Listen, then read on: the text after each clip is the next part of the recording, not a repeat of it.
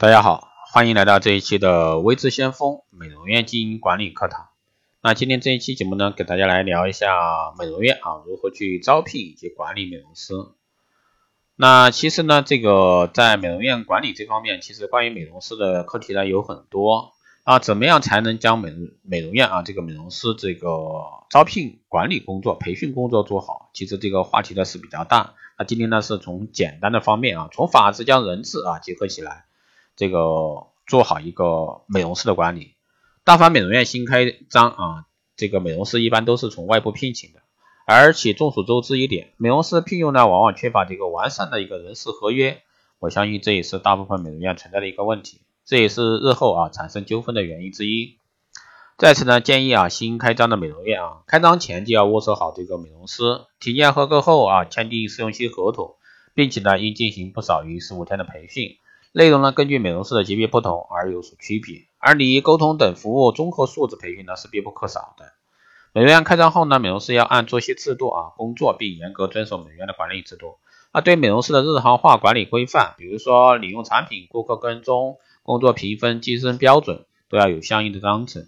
平时呢，对美容师要多加关心，在工作和生活中呢，尽可能的帮助他们解决一些困难，让他们对美容院呢有一种认同感和归属感。美容院老板和美容师之间应有一种工作中的默契啊，达成彼此的一个尊重和信任。在报酬方面，美容院应该履行合约，不可记过、扣罚，否则的话就会造成彼此间感情上的疏远，更可能导致劳资纠纷、人员流失以及人心浮动。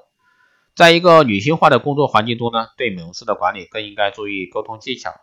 也使管理呢更富于人情味。由于这个是新店，美容院老板呢更应与这个美容师共同协调，完善各项管理制度，使之行之有效。经过一段较长时间的经营，各项工作呢都比较稳定之后，管理的重心就应该放在补漏和提升业绩上。啊，在人员管理中把一些不尽人意的地方改善过来，使美容院的运作呢更高效，提升美容院的业绩啊，同时把防止客源流失以及吸引新客人啊当做重中之重来抓。做好美容院员工的思想工作，并给予呢相应的激励。那多和顾客交流，让顾客的心啊通过美容师的服务留在你的美容院。另外呢，对于美容师的言谈举止啊、形象这方面要做专业的要求。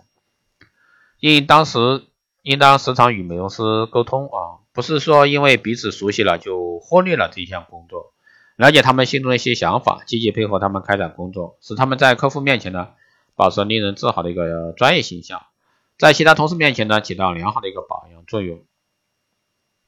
综上所述呢，美容院就像这个水啊，美容师就像鱼，两者本是不可分离的。作为美容院老板，应当明白这种利害关系，提供更多的这个机会，让员工发挥所长，提高他们的一个收入。所谓海阔凭鱼凭鱼业，凭鱼跃啊，这便不至于造成美容师的流失，而美容院的生意呢，则会兴旺发达。那特别要提示一下，只有好的老板才会培养和留住优秀的美容师，不能犯错啊！哄着员工工作，对手法好的随时让他这个加分，对手法不过硬的员工，那看不上啊也不教，这个不能犯出一个错误啊！好的，以上呢就是今天简单给大家聊了一下啊这个美容院的招聘以及管理好美容师，当然这个是更多是针对新店啊以及后期店面的一个管理。以上呢就是今天这一期内容。如果说你有任何问题，欢迎在后台加微信二八二四七八六七幺三二八二四七八六七幺三，备注电台听众，可以快速通过。更多内容，欢迎关注新浪微博“微知先锋”，获取更多资讯。想报名学习这个光电医美课程，或者说做光电中心加盟的、美容院经营管理、深定制服务的，欢迎在后台私信“微知先锋”老师报名。好的，这一期节目就这样，我们下期再见。